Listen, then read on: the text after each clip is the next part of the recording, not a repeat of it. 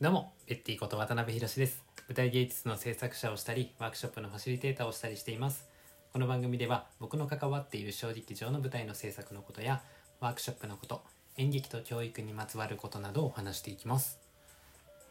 さて、今日週明けの月曜日でした。えー今日はですね、なんかあの、午前中は結構、勉強しようと思ってちょっと、まあ、勉強しよう勉強の時間を取ろうかなと思って、えーやってたんですけれども、えーまあ、やりだして1時間半ぐらいしてあすごく急ぎで返さなきゃいけない仕事が、まあ、あったなというかあのあこれをやらないといけなかったなっていうことにはたと気づき、えーそれをちょっと急にまたそれをやりだすっていう、えーようなことでですね大体午前中にこれをやろうと決めていたことをいきなり方向転換して、えやってしまったんですね。なんかねあのついついねこれをやってるっていう時に他のことが、えー、と気になってしまったりとか連絡が来てそれを返さなみたいな感じになってしまうことってありますかね？どうですか？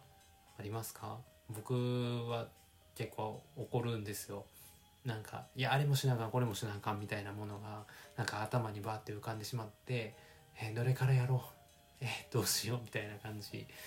えーですね。うん、なんかそのまあそういうのもあるので、うん、だから最近僕やっぱ試しているのは、まあ、ある程度この時間からこの時間はこれをやるっていうのを結構意識的にスケジュールを立てるようにはしてます。でまあ今日もその午前中切り替えたって言ってるんですけど、まあ、一応勉強の時間はここまでにして、えー、とここからは別の作業をするっていうつもりで思っていたその作業を切り替えたっていう感じなので、まあ、一応一応午前中はねそのつもりの予定で、えー進めたかなと思ってます。うん、なんかね、あのースマホとか、まあ、パソコンとかでも通知設定ってあるじゃないですか。あれまあ便利なんですけどやっぱりね通知が入ってそれをファンと見ると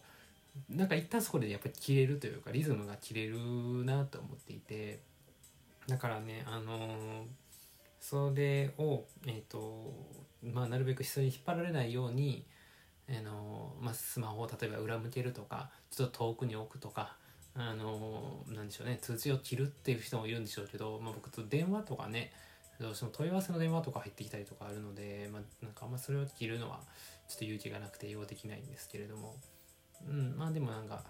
その LINE とか Slack とかねメッセンジャーの通知アプリみたいなものが届いた時にえっ、と意識的にこれはこの時間この作業するってしてる時は僕はあんまりあの見ないようにしようと、えー心がけています。で見るタイミングは見るタイミングで時間作って返すみたいな感じですね。だからあの全然返事返ってこうへんなと、え思われている方もいると思うんですけども、まあ、それはもう本当にごめんなさいっていう感じなんですけれどもあの返しますので、えーちゃんと見ますのであのご了承ください。ご了承ください。もうこんなところで何を何を言い訳のように喋ってるねって感じなんですけど。まあでもあのうん。やっぱり何か作業するっていう時にどういう集中の持っていき方をするかって人それぞれだと思うんですけど、まあ、通知っていうね便利な機能があってやっぱりすぐね連絡返した方がいいっていうのは、まあ、返せるならもちろんその方がいいとは思うんですけれどもなんかねあのアイデアをガッと煮詰めていきたいとかあるいは自分の、えー中に内省して、えー取り組むっていうこととかの時にはある程度ねガッとやっぱりそこに集中して、えー他のことを極力他の情報から入ってこないような形でやる方が僕自身としては、えー、と結果的にえクオリティの高いものが出来上がるので結構いいかなと思ってやっています。まあ、それぞれのね集中の仕方や作業の仕方もありますが、